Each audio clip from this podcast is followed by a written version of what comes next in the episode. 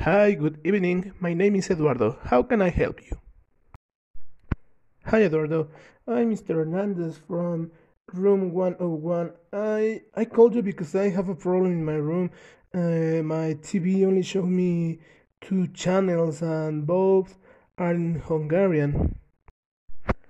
I'm terribly sorry about that situation, sir.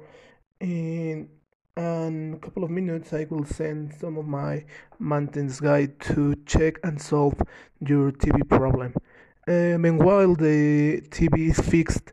I invite you to come to the bar and I offered you a couple of drinks courtesy from the hotel. So if you want uh, someplace at the bar, please call me and I will reserve you you space to stay in the bar and I will and I will give instructions to the bartender to provide you some drinks. Oh, uh, okay, that sounds that sounds great.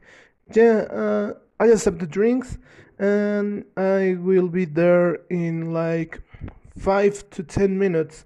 So, so yes, uh, thank you, thank you a lot, and have a nice evening. Thank you for the help.